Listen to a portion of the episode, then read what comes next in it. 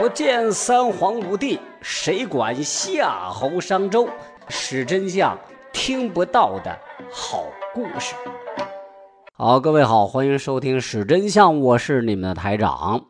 说到一个人大家肯定都熟悉唐伯虎、唐寅。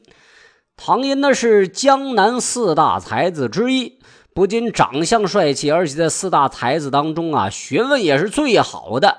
每天啊，都有很多如花似玉的美眷陪着他，是吟诗作画。尤其是其中还有美丽动人、善解人意的秋香姐。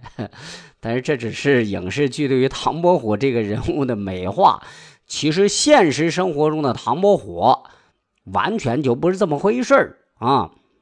唐伯虎平时的生活非常拮据。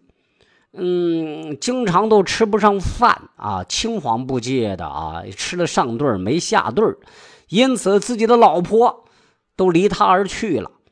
但是他有才华，那却是真的，而且在附近名气也是非常大，经常靠给附近的人画画像、写对联来赚钱啊，来维持自己的生活。当时他们县里有一个官员盖了一座富丽堂皇的厕所。一时兴起，想要找一个秀才给自己的厕所写副对联。当时的秀才们觉得给厕所写对联会辱没了书生的尊严，而且就算自己想写，也写不出既应景又不低俗的对联来。这位官员的管家就想起了一个人：哎，唐寅不是能吗？唐寅不是有文化？唐寅不是有才华吗？啊，来。嗯，给你这个十两银子，再再给你这个一只烤鸡啊，一坛黄酒，你给咱们劳劳驾，来给这厕所提个对联怎么样啊？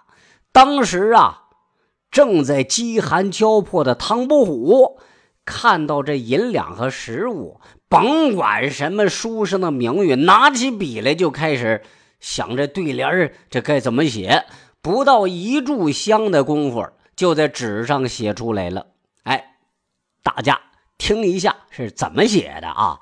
上联是：“且看来客多情，干解衣带终不悔。”下联是什么呀？“莫道此物无用，化作春泥更护花。”哈，这就是给厕所写的对联。这幅厕所对联啊，写出了。厕所的功能和使用时的情景，又充满了读书人的文墨气。那位官员非常喜欢，甚至想为唐伯虎谋取一个官职。习惯了自由自在的唐伯虎，他还婉言拒绝了官员的好心。这副对联是流传了千百年，到现在为止，没有一个人可以写出比这个更好的对联啊！有人又问了：“这是不是真的呀？” 您您甭问了啊，真的假的？您就这个一听啊，一听就完了啊。好了，今天咱们是真相。就到这儿，今天咱们是历史上最短的是真相啊，也没办法，这故事就这么短。好了，欢迎各位这个订阅，欢迎各位给咱们转发一下啊，朋友圈呀，什么微信、微博的都可以啊。在这台长谢谢你们，再会。